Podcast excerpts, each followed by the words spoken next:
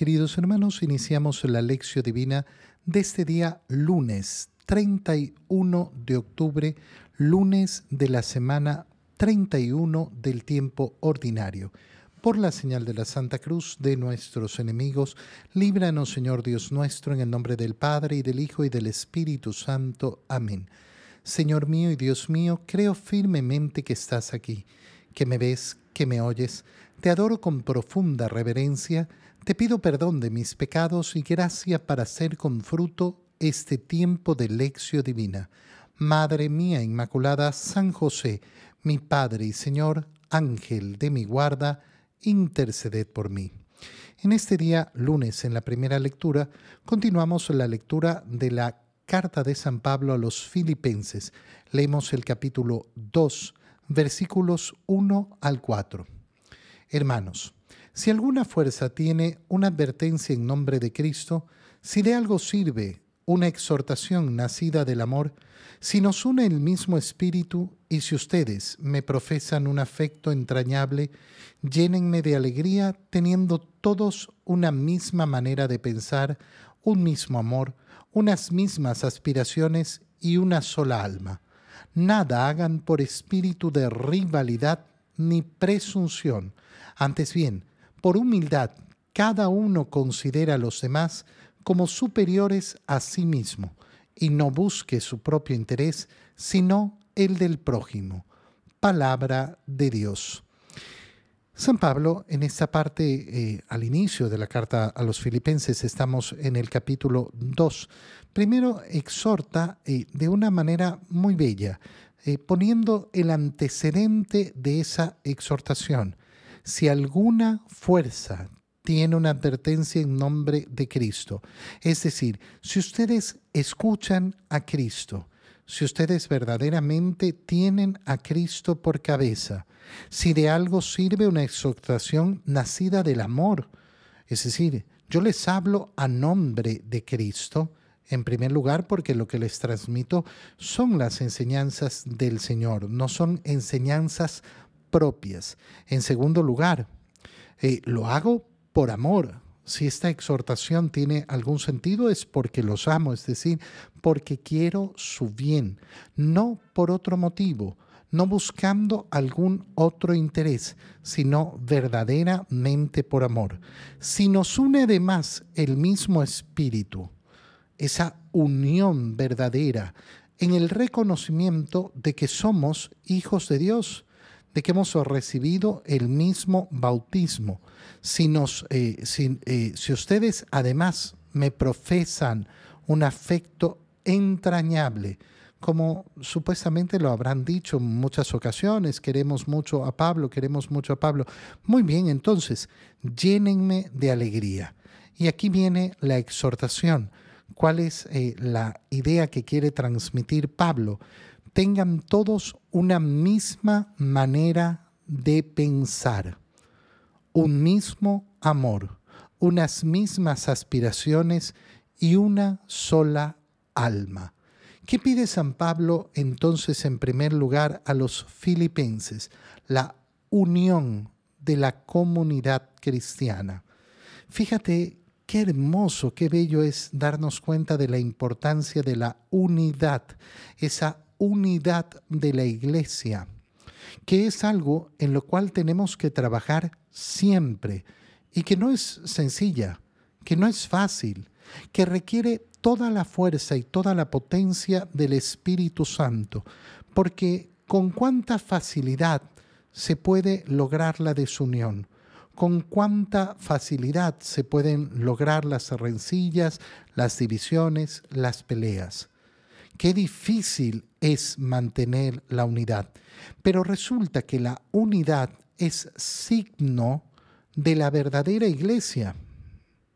Cuando nosotros contemplamos lo que significa la unidad de la iglesia y contemplamos en cambio, por ejemplo, el proceso protestante, donde es la continua división, la continua, continua división. Eh, nosotros estamos acostumbrados a hablar ¿no? de la, la, iglesia protestante. No, pero no existe. No existe la iglesia protestante, existen las iglesias. Y de la esquina de aquí a la esquina de allá son dos cosas diversas, dos cosas que no tienen unión alguna. Qué precioso es contemplar la unidad de la iglesia y contemplar la grandeza y la belleza de esa unidad, que a veces la vemos manifestada eh, de cosas tan sencillas y que por eso tal vez no le damos importancia. Piensa, por ejemplo, estas lecturas que estamos utilizando para nuestra lección divina. ¿Quién las va a leer hoy? Todos los que vayan a misa. ¿En dónde? En todo el mundo. Y si yo me voy a esta parroquia o a esa parroquia, y si yo estoy en ese país o en, otro país, ¿qué vamos a celebrar? ¿Qué vamos a leer? Lo mismo. Exactamente lo mismo. Mira cómo un pequeño detalle muestra la unidad de la iglesia. Y yo por eso puedo eh, ver esta lección divina en cualquier parte. Y estoy haciendo la lección divina con la palabra del día, con la palabra del día, la que leemos todos en la iglesia. Que en algunos casos hay alguna diferencia por alguna celebración particular, sí, pero en esencia todos los días leemos lo mismo. Mira qué hermoso ¿Qué oraciones hemos utilizado en la misa del domingo ayer? Las mismas. Todos. Todos hemos hecho la misma oración colecta, la misma oración sobre las ofrendas, la misma oración después de la comunión. Todos hemos celebrado exactamente igual la Santa Misa. Mira en un detalle tan pequeño y que para muchos es, ah, bueno, es insignificante. No, no es insignificante y es sumamente grande y sumamente bello. Y entonces San Pablo lo que nos está exhortando eh, a través de esta carta es justamente a vivir esa unidad. Eh, tengan todos una misma manera de pensar. Es decir, que nuestro pensamiento se establezca de acuerdo a las mismas condiciones, a las mismas normas. ¿Y cuáles deben ser esas normas? ¿Cuáles deben ser ese modo de pensar? Eh, el modo de pensar de Cristo.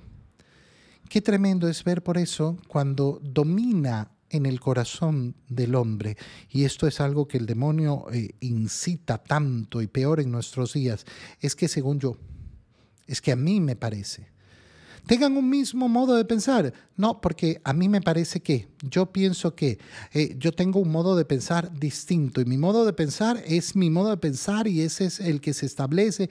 Ok, ¿cómo vas a vivir entonces esa unidad? No la vas a poder, eh, no la vas a poder vivir. Eh, tengan una, una misma manera de pensar, un mismo amor, un mismo amor que los una verdaderamente los actos de amor. El amor que no puede nacer simplemente de un humanitarismo. Para tener un mismo amor, ¿qué es lo que tenemos que hacer? Tener todos nuestro amor enraizado en la fuente del amor. ¿Y cuál es la fuente del amor? El amor de Dios. Solo ahí surgirá el verdadero amor el único y verdadero amor, si es que proviene de Dios. Pero en cambio, si a mí solo me mueve el humanitarismo, no, a mí me encanta hacer el bien, participar en fundaciones, en acciones, en actividades, pero no lo hago por amor a Dios.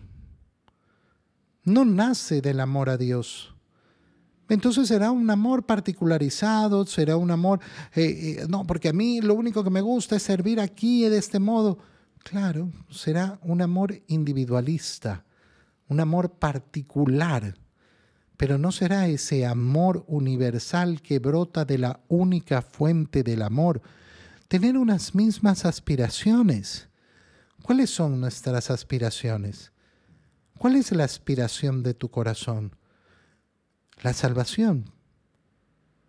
Ah, no, no se me había ocurrido. Entonces tenemos un problema tenemos un grave problema.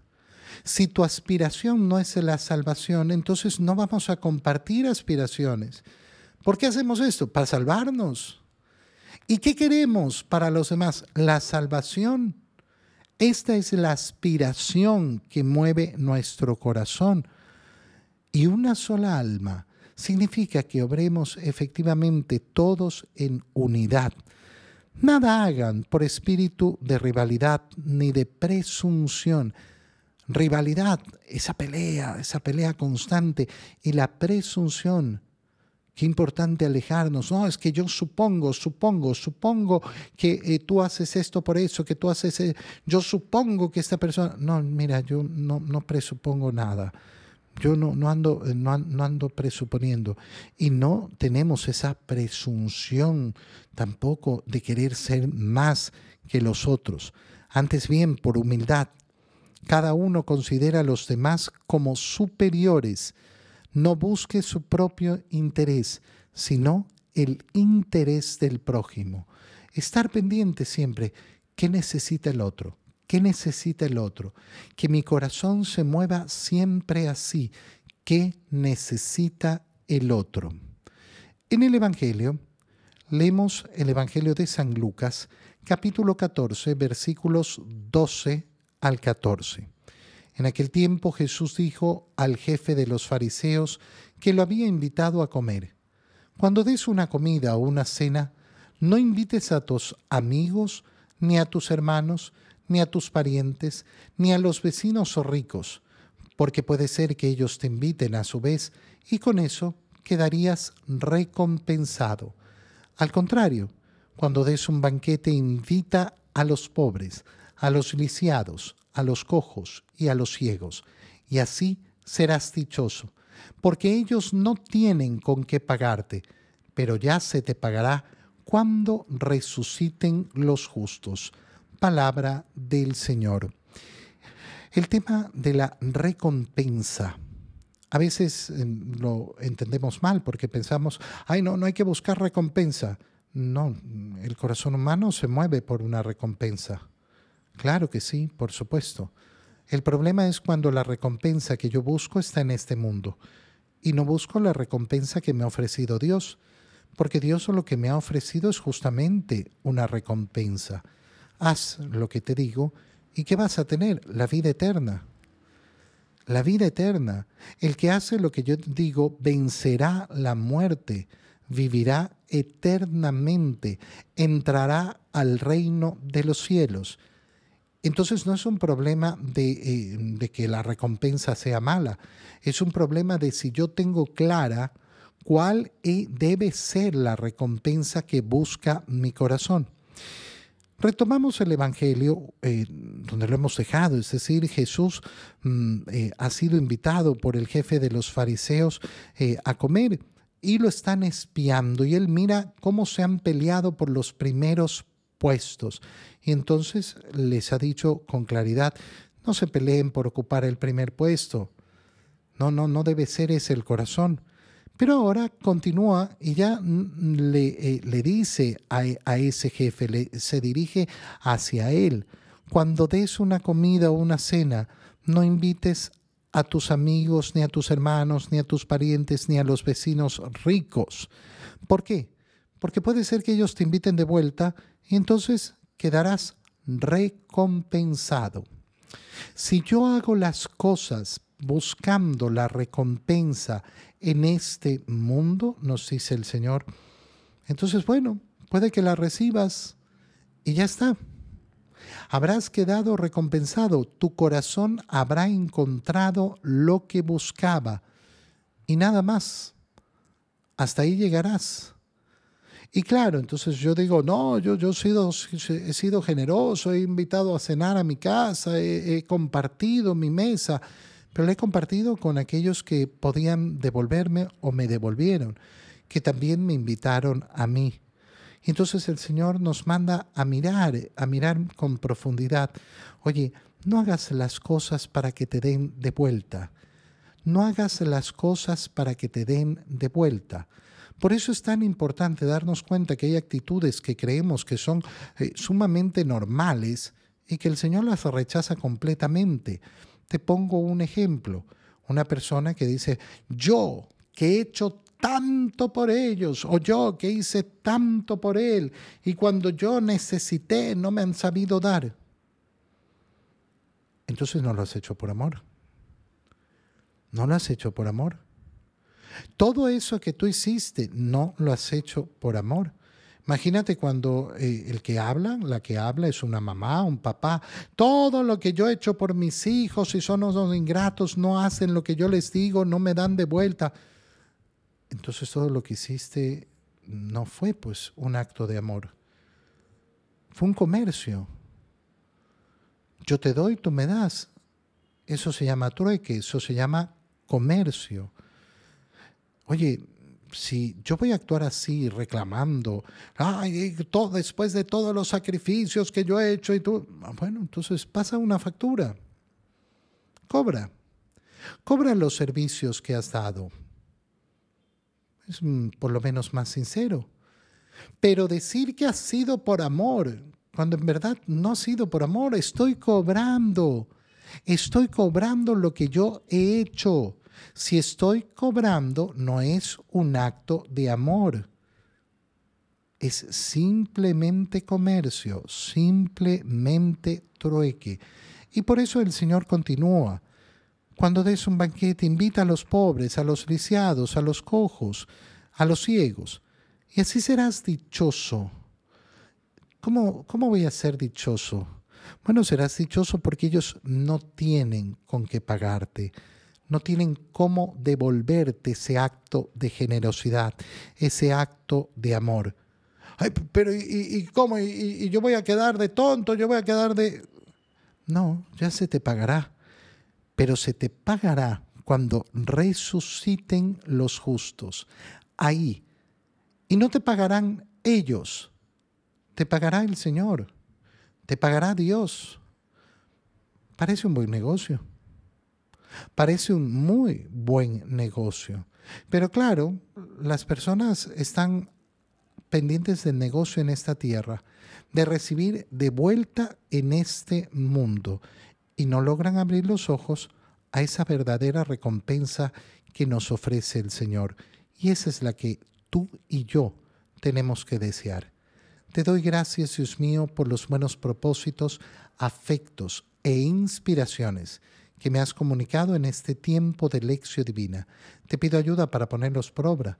Madre mía Inmaculada, San José, mi Padre y Señor, Ángel de mi guarda, interceded por mí. María, Madre de la Iglesia, ruega por nosotros. Queridos hermanos, que tengan todos un muy feliz día.